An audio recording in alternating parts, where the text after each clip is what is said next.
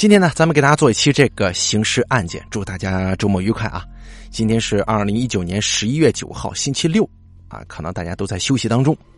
最近呢，我也看到这个很多很多的网友在给我留言，这个说咱们家故事这个不符合胃口啦，或者说是哎听着听着越来越没意思了。其实人就是这样啊，有很多时候呢，人都会有一个审美疲劳，懂不懂？所以说这个。啊，您不妨去尝试换一些其他主播的这个，呃呃播讲风格，尝尝看看啊，是不是更适合你的胃口？呃，不过呢，呃，留言板底下有好多人就是故意去带什么节奏啊，不，其中不乏一些其他主播所派来的啊。当然，咱没有，咱从来没有说是去别人家去捣过乱啊。咱不知道为什么，确实是跟我有好多粉丝说，就是这人啊，在某某某某人那边啊，这个玩的挺好的，然后突然间在咱这儿进行无意义的抹黑。以及带节奏，说故事不好听了，这个垃圾那个垃圾了，大家不用管他啊，也不用给他这个呃，也不用跟他这个这个给他留言互喷什么的，千万不要这么做。不用管他，听你节目就行啊，好听你就听，不好听咱就换一个主播，很随意的事情，对吧？没有必要就是说咱非得上纲上线，因为我的节目比较复杂啊，比较多，三千多期了，我相信这一个专辑里头装三四千个故事，呃，全网没有几个主播能做到啊。我不是说我有多好。而是说呢，我的故事比较杂啊，有很多是与鬼没关系的，有很多干脆就是一些呃比较那种啊奇闻的刑事案件之类的，还有一些关于鬼故事的，对吧？哎，好多人难免众口不一啊，让我分类，要分这个分那个，其实我不愿意分，为什么呢？因为一分之后呢，我我做起来也比较麻烦，今天做这个传到那个，那个做这个传到那个，挺麻烦的。我这人本身就是懒啊，呃，就真的特别懒，所以希望大家能够理解吧。喜欢您就听听，不喜欢咱甭说别的，取关就走人完了啊！网络就是这么简单，对吧？再说了，我的作品也没有向您收费吧？是不是？好，话不多说啊，很少再跟大家在故事当中去聊天，呃，也是我的失职啊，很少去关心大家，呃，怎么说呢？我的直播间也在。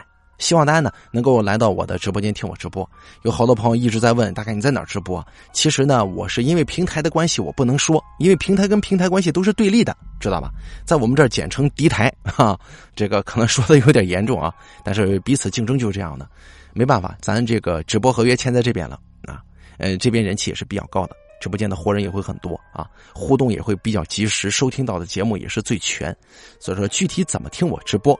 我呢，在这儿没法说明，但是您呢，关注我的微信公众账号“大凯说”，里边就有啊，所以说就，我相信大家都能很明白啊，这个不能再提了，提个公众号还行，或者说呢，您实在还是不知道我这个呃直播间怎么怎么找啊，我每天下午两点钟开始直播，你呢可能在每天的这个晚上才能听到我的节目，但其实是下午录好的在直播间里面。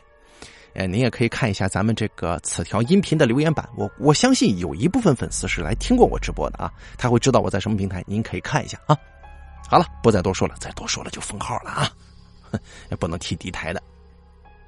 那么，咱们今天呢，给大家讲一期这个刑事案件，题目叫做“因妒生恨，竟杀人灭门，唯一幸存者却被凶手收养”。这个收养啊，其实呢很复杂。我来给大家讲一讲啊，这个案子呢，在二零零九年七月十八日，澳大利亚的悉尼发生了一起震惊华人社区的惨案。死者四十五岁，叫林敏，他经营了一家报刊店铺，生意还是比较红火的。事业有成的林敏，家庭也很幸福，他跟四十三岁的妻子林云丽。有一个女儿跟两个儿子，哎，这家庭呢是非常非常的和谐的。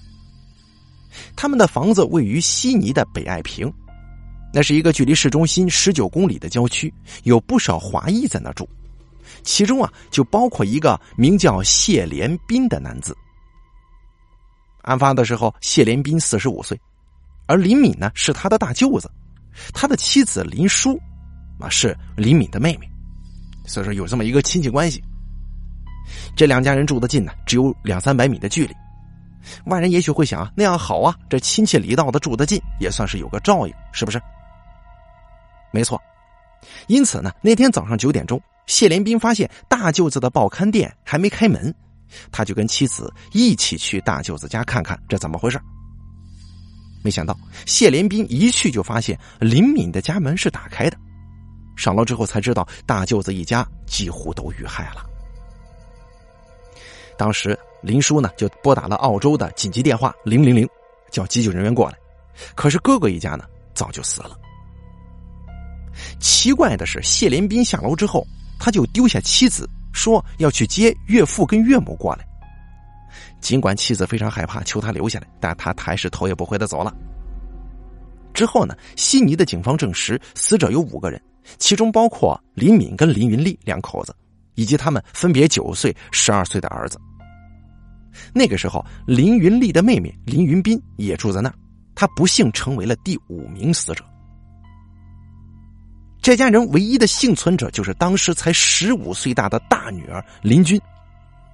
这大女儿之所以没有遇害，是因为案发的时候她参加了切尔滕纳姆女子高中的游学活动，人在法国的海外领地新科里多尼亚，啊，在外地呢。所以说，他一家人灭门，他之所以能够幸免于难，就是因为人在外地躲了。这一家人几乎灭门呢，这样的惨案震惊了悉尼，尤其是华人社区。之后，本地媒体大幅报道，黎明等人死得很惨，他们都被锤子重击脑部，鲜血还飞溅到了天花板上。你想想啊，凶手有多残忍？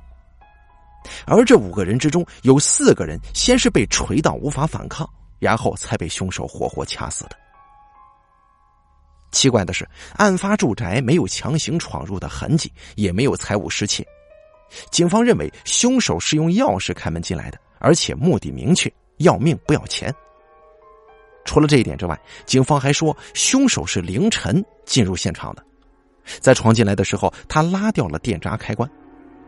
不过呢，黑暗中的凶手他没有转晕，他径直进入了每个死者的房间。而现场的鞋印也可以证明这一点，所以说他对这个作案环境是比较熟悉的。很显然，这名凶手了解大女儿林军不在家，他唯一没有闯入的房间还正是他大女儿这房间。因此啊，警方认为凶手很有可能认识林敏，并且关系密切。谢连斌啊，虽然是第一个发现案情的人，但警方第一个怀疑的人也是他，为什么呢？这不是有亲戚关系吗？首先啊，现场的鞋印与谢连斌的一双鞋子很是相似。在知道这一点之后，他悄悄的把这鞋子销毁了，以及鞋盒子也扔了。而这个时候，警方申请了许可，对其进行监视，拍到了毁灭证据的过程。其次，警方在谢连斌的车库地上找到了一块很小的血迹，那血迹非常模糊，几乎看不清楚，但是他们提取了 DNA。请美国匹兹堡的专家做了鉴定，结果证实这血迹就是来自死者的。在掌握了这些线索之后，谢连斌被警方带去问话，可是人家呢非常冷静，还说妻子可以证明他一晚上都在床上睡觉，没有离开过。那么问题来了，这人睡着了，那怎么知道对方有没有离开过呢？从监听当中，警方发现谢连斌曾经误导妻子，让他认为自己被警方栽赃了。实际上啊，警方怀疑那天晚上林叔被下了药，也就是说呢，她被她男人下了药了，她根本就没醒过来，完全不知道丈夫去杀了哥哥一家人。最可怕的是，这些侦查呀进行了很久，要知道这调查呀、取证啊、录口供啊，这不是两三天能完成的。当谢连斌被逮捕的时候，时间已经来到了二零一一年的五月五号，距离凶案发生的那一会儿，快过去两年了。而在这段时间里呢，这个叫谢连斌的人，他名正言顺的收养了内侄女林军，也就是说，这个有可能是杀他全家的这个亲戚，啊，竟然收养了他这个唯一的幸存者这小女孩。果不其然啊，这个人面兽心的谢连斌，他多次侵犯自己的这个内侄女，把人家当做泄欲的对象。当年林军还是未成年人，为了保护他，澳洲的法律禁止任何媒体去拍他呀，或者说是找找他去了解当时他这一家人惨死的这个情况。但是法院是这个法律是不同意的啊。那么，在成年之后，林军才上了电视节目，讲述自己被收养之后，曾经被谢连斌多次强暴。他并没有声称当中的那么清白。也就是说，这个谢连斌啊，人面兽心。你表面看看，哎呦，他收养了人家仅存的一孤儿了，对吧？挺好的。但其实啊，他才是一个恶魔。至于谢连斌为什么要杀人，一些邻家的亲戚说，这个男人在移民之前，他在中国呀是一名耳鼻喉医生，有一定的社会地位。到了澳洲之后，谢连斌尝试过开餐馆，可惜啊，这生意就是做不起来。他呢就觉得被人瞧不起了。偏偏呢，他的大舅子一家人，你看人家的生意做的是一帆风顺啊，这个挣的是盆满钵满。林叔的父母更偏爱林敏一家，也就是说呢，你看这岳父岳母就偏向他们这一家人啊，没偏爱自己。你说这种心理啊，真的是非常奇怪，这让谢连斌的心里就很不是滋味了。而终于在这个时候呢，谢连斌起了杀意，决定干掉大舅子一家人。为了一石二鸟，谢连斌专门挑了林军不在家的时候动手。这样一来呢，他当时想的是很很透的，很聪明的，就说我杀他全家，但唯独呢把这小姑娘留下来，为的就是什么呢？把他们一家人全部杀死之后，把他收养，哎，还可以染指他，以及他父母留下的一切，都可以是我自己的。当时他就抱着这么一个邪恶的目的。这些年来啊，谢连斌一直说自己是清白的。当被投入监狱之后，他却开始懂得如何就是吹嘘啊，如何轻易杀人。他还演示人的脖子有一个地方这么一按下去，人就会失去反抗能力。要知道他以前可是个大夫。其中呢，有一个狱友听到他在监狱当中吹牛逼的时候，他就报告了这个什么呢？报告了警方。同时呢，狱友还提到谢连斌打算怎么狡辩，比方说车库的血迹可以解释为死者以前去过他家，然后不小心弄伤了自己，等等等等。不过呢，案件的证据虽然多，但是审理的过程却不顺利啊。期间不是陪审团僵持，就是法官身体不舒服推迟案件审理，直到二零一七年，你想想啊，中间过了多长时间呢？五六年了，对不对？二零一一年嘛。谢连斌在二零一七年的一月十二日才被正式定罪，啊，判处五个无期徒刑，啊，大家听清楚啊，是判处五个无期徒刑。这个案子一度引爆网络，许多见多识广的朋友曾在其他地方看到过相关报道，但是谢连斌呢，在二零一八年的十二月六号又提起了上诉，准备推翻判决，也就是说否认他以前可能承认的一些东西。而有一部分人呢，也为这个叫谢连斌的人喊冤，他们认为这个人个子矮小又瘦瘦的，对吧？不可能连杀五人呢。可问题是，明枪易躲，暗箭难防，在你熟睡又手无寸铁的时候，凶手如果真心要取人性命，我觉得人数跟身材的悬殊并不会有太大的影响。您觉得呢？人呢，有妄想则坐卧不安，知足常乐。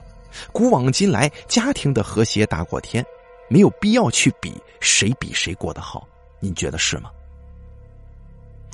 这个案件呢，咱们就说完了。其实呢，这个案子是比较血腥的啊！你想想，杀人一家啊，并且这个案件它有多处配图，大家听故事是看不到这配图的，可以自己去搜索一下谢连斌案啊，一看就能看见很多现场的图片，那个血迹真的是喷的满墙都是啊！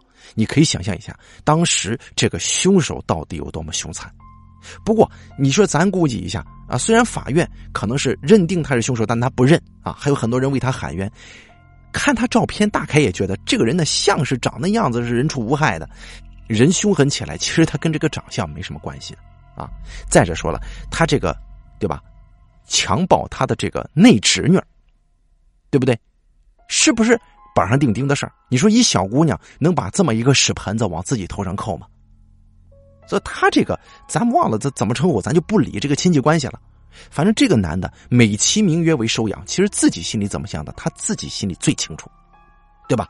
你看，把人家灭门完了之后，还得强奸人家闺女，这人相当丧尽天良啊，对吧？大凯个人认为呢，甭说了，这案子就是他弄的，甭管多少人替你辩解，甭管你怎么推翻以前的这个案子，反正是怎么说呢？你这个强奸是百分之百了，这完全就不是个人。行了，这期刑事案件呢，咱们就说到这里了。感谢您的收听，咱们下期再见。